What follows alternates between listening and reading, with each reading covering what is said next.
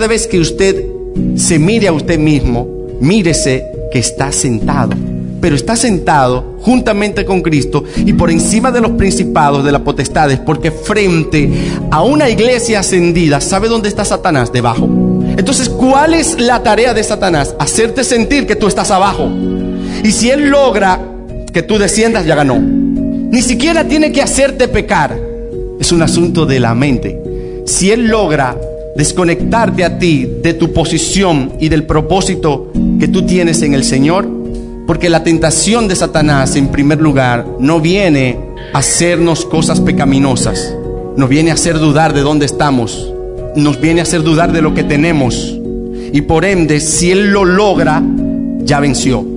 Otro aspecto de la tentación de Satanás, que Él no viene a hacer que peques, sino a hacer que tú actúes. Porque en el momento que tú actúes, ya Él ganó, ya Él venció. ¿Por qué? Porque cuando nosotros actuamos, entonces le quitamos el protagonismo a Dios. Entonces, mis amados, siempre seremos tentados a hacer cuando debemos estar sentados y confiar en la obra del Señor, en nosotros, y solo hacer lo que el Espíritu nos produce hacer. Porque no es que no vamos a hacer, porque Él dice que Él produce en nosotros el querer como el hacer. Y dice que fuimos salvos para buenas obras. ¡Ey! Sería lindo escuchar este mensaje donde nos, donde solo, donde solo escuchamos que ya no tenemos que hacer nada, que Cristo lo hizo todo. Es lindo así, ¿eh? Ya no tenemos que orar, ya no tenemos que congregarnos. No. Si lo tomamos desde esa óptica, estamos tergiversando la enseñanza, porque claro, somos libres del hacer, pero es en el hacer, en la independencia, en la carne. Hay un hacer que nace de Dios en nosotros. De hecho, yo le puedo buscar versículos donde la Biblia habla de que Cristo vino a hacer el bien y que andaba haciendo el bien. Pero el problema es, ¿quién trabajaba en Cristo? ¿De dónde Él tomaba la orden, la comisión, porque el problema no es lo que haces, sino es la comisión. ¿De dónde tú recibes la orden? ¿Quién emite la orden? ¿A quién tú obedeces? Porque tú serás el reflejo de lo que obedeces. Si obedeces a la carne, pues eres carnal. Si obedeces a Satanás, pues eres hijo de Satanás. Eso no lo digo yo, eso lo dice la Biblia. Dice que los que son guiados por Dios estos son hijos de Dios. Cristo en una ocasión le dijo a los fariseos, ustedes son hijos de vuestro padre el diablo. ¿Cómo así? Oh, porque las obras de vuestro padre el diablo hacen. Entonces, tu papá es identificado por medio de la obediencia tuya. Dime que obedeces. No me tienes que decir quién es tu papá, solo dime a quién obedeces. Dime a quién obedeces. Y ya, sabré quién es tu padre quien guía tu vida. Como pueblo celestial que somos ahora, nos corresponde llevar la impresión celestial en toda nuestra conducta terrenal. ¿Qué nos dice esta carta acerca de nuestro andar? Yo pues, Efesios 4:1, preso en el Señor, os ruego que andéis como es digno de la vocación con que fuiste llamado, con toda humildad mansedumbre, soportándoos con paciencia los unos a los otros en amor.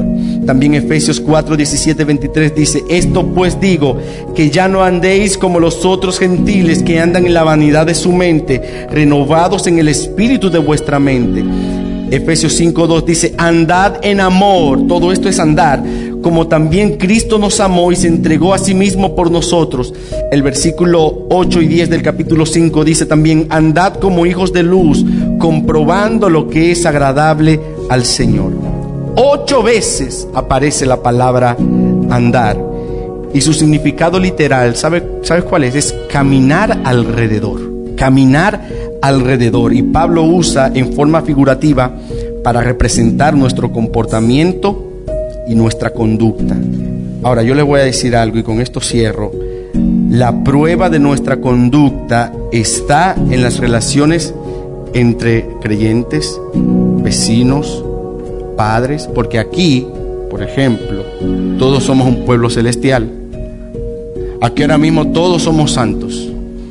Pero la medida de tu santidad será probada no aquí, sino cuando empieces a darle clase a 45.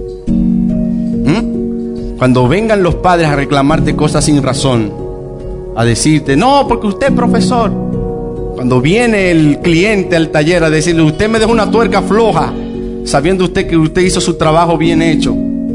Cuando usted ha entregado un trabajo que, se, que ese día usted se esmeró, amaneció haciendo ese diseño, inspirado. Viene el cliente y le dice, ese diseño no me gusta. Tú deberías hacerlo de tal forma. eso es fácil, porque eso yo lo... Es más, yo, yo tengo un programita que lo hago.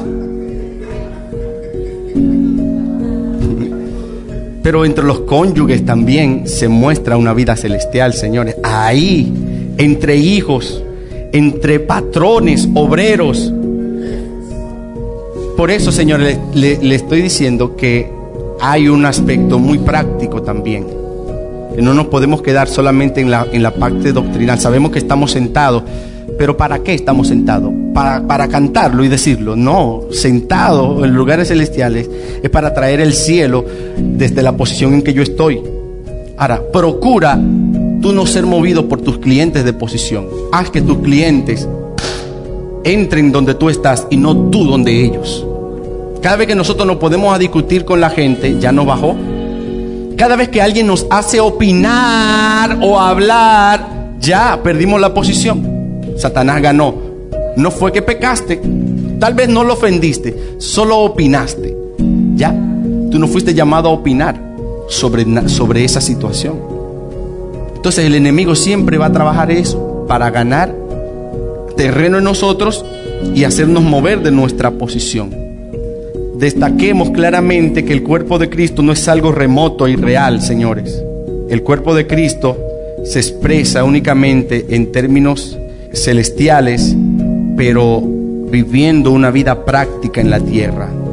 Está muy presente, se comprueba en nuestras relaciones con otros Vamos a saber qué tan espirituales somos, señores, cuando nos rodeemos. Es muy fácil ser un, creyente eh, santo viviendo como un ermitaño, encerrado. Es aquí, es aquí. Si bien es verdad que somos un pueblo celestial, no es suficiente hablar de un cielo distante. El cielo está aquí. Y a menos que nosotros traigamos el cielo, señores, a la tierra, a nuestros hogares, a nuestros lugares de trabajo, a nuestras oficinas, a nuestras cocinas. Cuando lo practiquemos allí, entonces tendrá significado, de lo contrario va a carecer de significado. Pero oremos esta palabra y pidámosle al Señor que, así como Pablo oró, que abra nuestro entendimiento para poder poner en práctica la vida celestial aquí en la tierra que no nos olvidemos de nuestra posición en Cristo, que podamos experimentar en nuestra vida cotidiana esta vida celestial y que hagamos caso al mandato que nos hace el apóstol de andar en el Espíritu. Andar en el Espíritu es andar en dependencia, es no movernos de nuestra posición, es permanecer firmes frente a los ataques de las obras del mal, es estar consciente de que Cristo está en mí, que yo estoy en Él y que Él es quien debe hablar y no yo. Él es quien debe hacer y no yo. Si yo hago, lo echo a perder.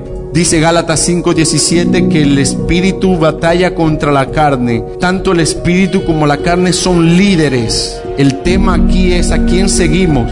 Y ellos batallan por una razón, es para que no hagamos lo que quisiéramos hacer.